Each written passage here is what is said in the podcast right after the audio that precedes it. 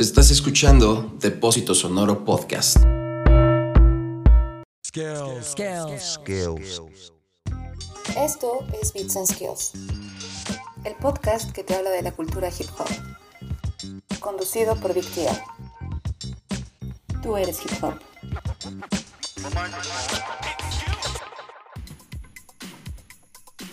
Hola UGs, ¿cómo están? Estamos de regreso después de una pausa de temporada.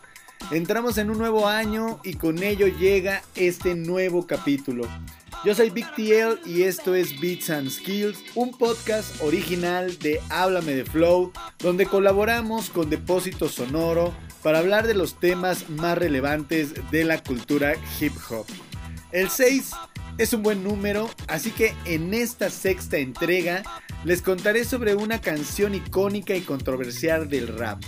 Un track que para la industria fue la puerta de entrada al mundo del hip hop y para los verdaderos adeptos a este movimiento es el comienzo del fin de la era old school. Me refiero a Rapper's Delight de The Sugar Hill Gang. Antes de continuar, todo el equipo que hace posible estos podcasts, les queremos recomendar que sigan cuidándose con los 5 consejos para evitar contagios. Número 1. Mantente seguro en casa. Número 2. Cuando salgas, usa cobrebocas. Número 3. Lávate las manos constantemente. Número 4. Mantén la sana distancia. Y número 5. No te reúnas con amigos, es solo por un tiempo. Si quieren escribirnos, lo pueden hacer por las redes sociales de Facebook, Twitter e Instagram como Depósito Sonoro. Si desean escribir directo al podcast de Beats and Skills, contáctense por las redes de Háblame de Flow en Facebook como Háblame de Flow MX y en Twitter como Háblame de Flow. Y pues entrando de lleno a este tema, me parece importante darles un contexto de cómo era un poco el hip hop para esta época. En la primera oleada del hip hop, la llamada Old School, el concepto del hip hop como movimiento tenía ideales y objetivos que se fueron definiendo a través de los primeros años, hablamos de 1970 a 1978-79 aproximadamente, y en estos años, ya con la unión de los elementos bajo la iniciativa de África Bambata y la Zulu Nation, el hip hop definió sus parámetros, como por ejemplo, el rap y las batallas de DJs eran para las fiestas. No se pensó para volverse discos, era para divertirse y unirse sin violencia, olvidarse de los problemas. Se tenía que vivir porque el hip hop era una experiencia, no un género o una moda. Era ver DJs, MCs, B-boys, grafiteros, todos juntos en un mismo espacio. Así era la visión del hip hop en esa época.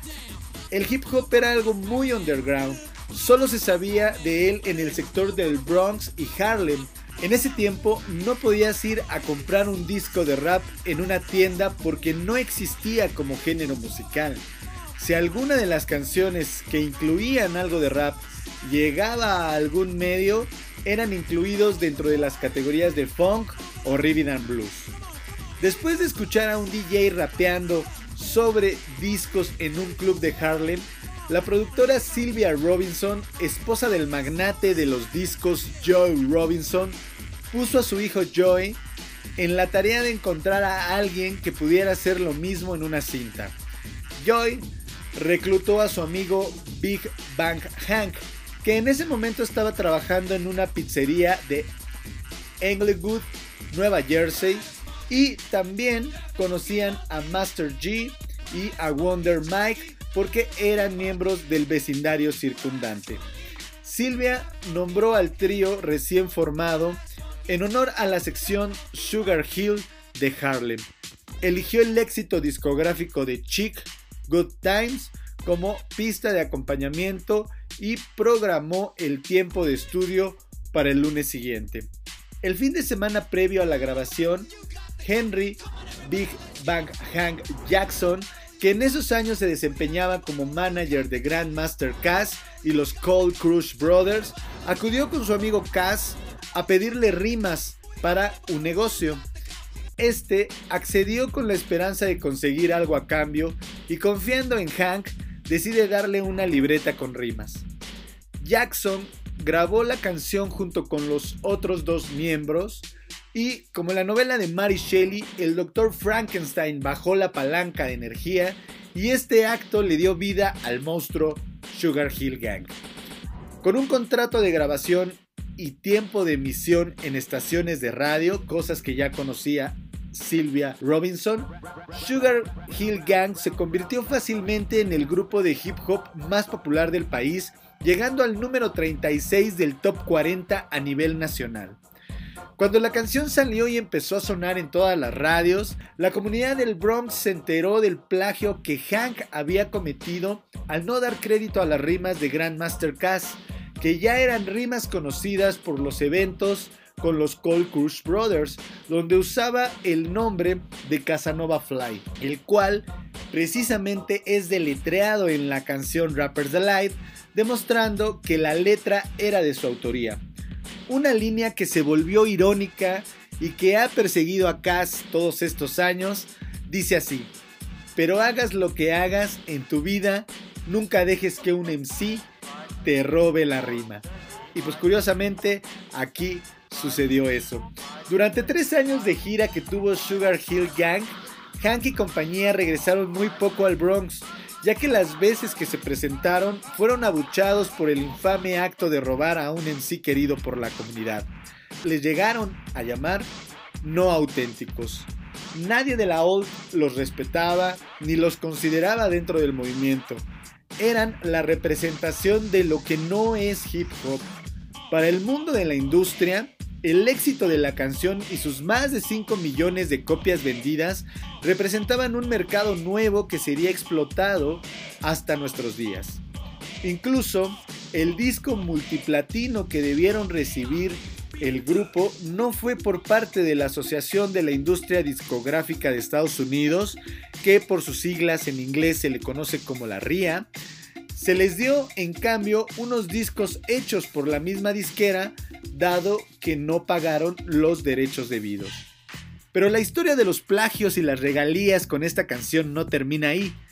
Otro de los plagiados que decidió iniciar una demanda fue el fundador de Chic, Nile Rogers, quien invitado por su amiga Debbie Harry, lo lleva a un club donde se estaban realizando eventos de hip hop y en el momento en que él estaba ahí, se suben a improvisar Sugar Hill Gang y escuchan la canción Rappers Alive y se da cuenta que el bajo que suena es el de Bernard Edward, músico de su banda, y que los arreglos de cuerda que se samplean y escrachean también son suyos y no se le está dando crédito por su distribución.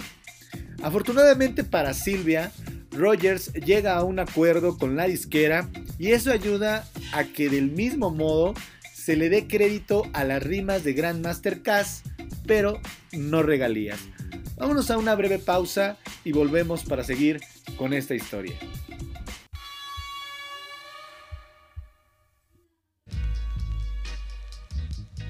Estás escuchando Bits and Skills. No le cambies.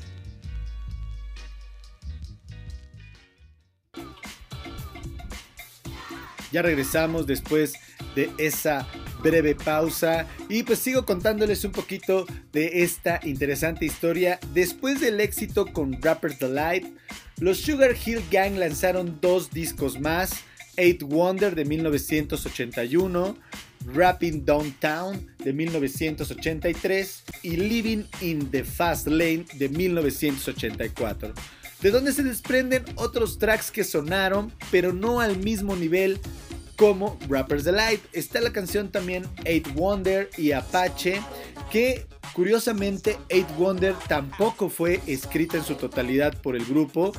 Alguien de otro grupo les escribió cierta parte. Y pues bueno, llegaría el año de 1985, el proyecto se disolvió y obviamente que su objetivo inicial era, al menos para Silvia, vender un sello, un nuevo sonido, discos, no impulsar el hip hop como cultura.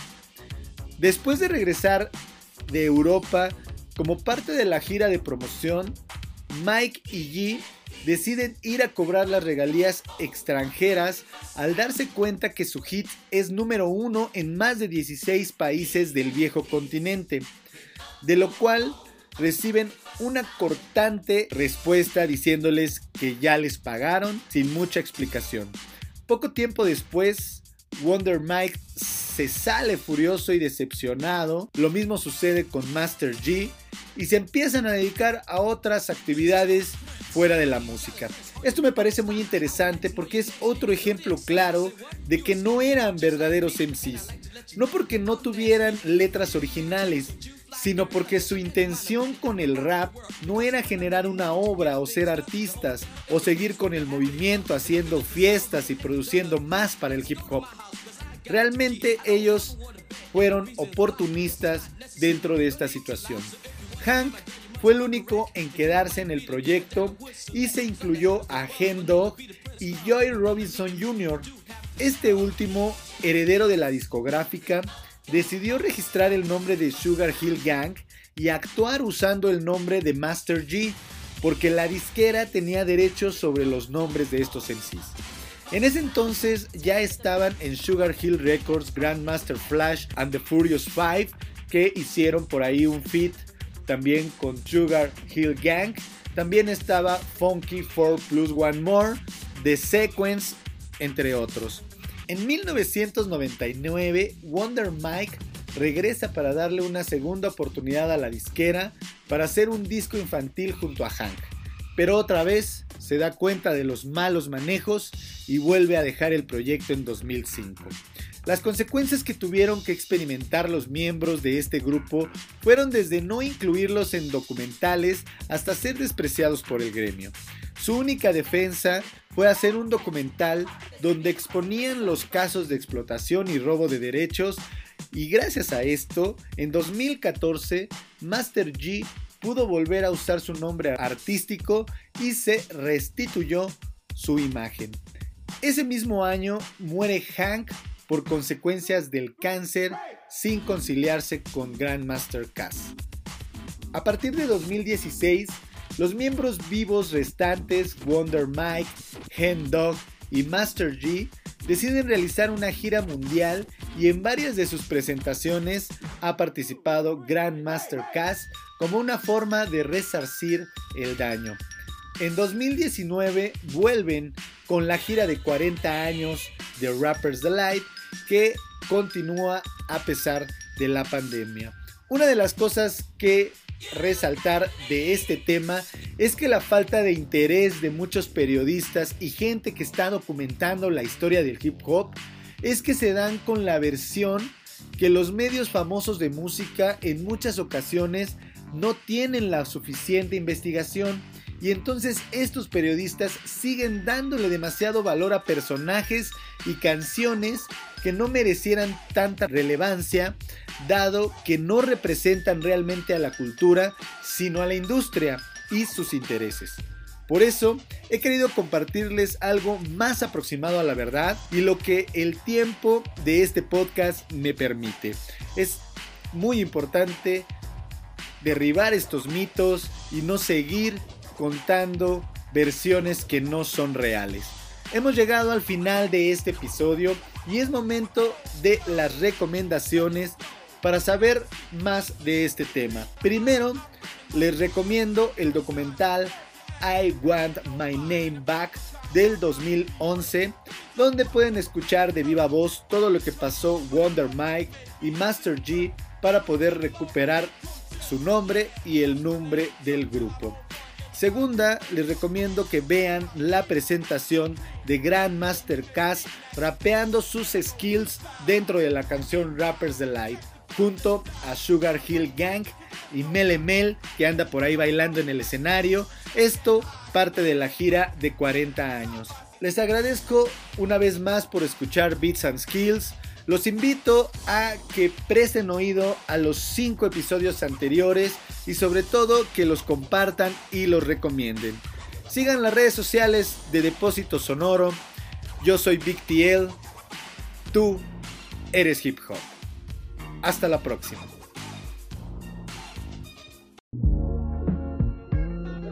Beats and Skills es un podcast en colaboración con Depósito Sonoro. Síguenos en nuestras redes sociales como Háblame de Flow en Facebook y Twitter.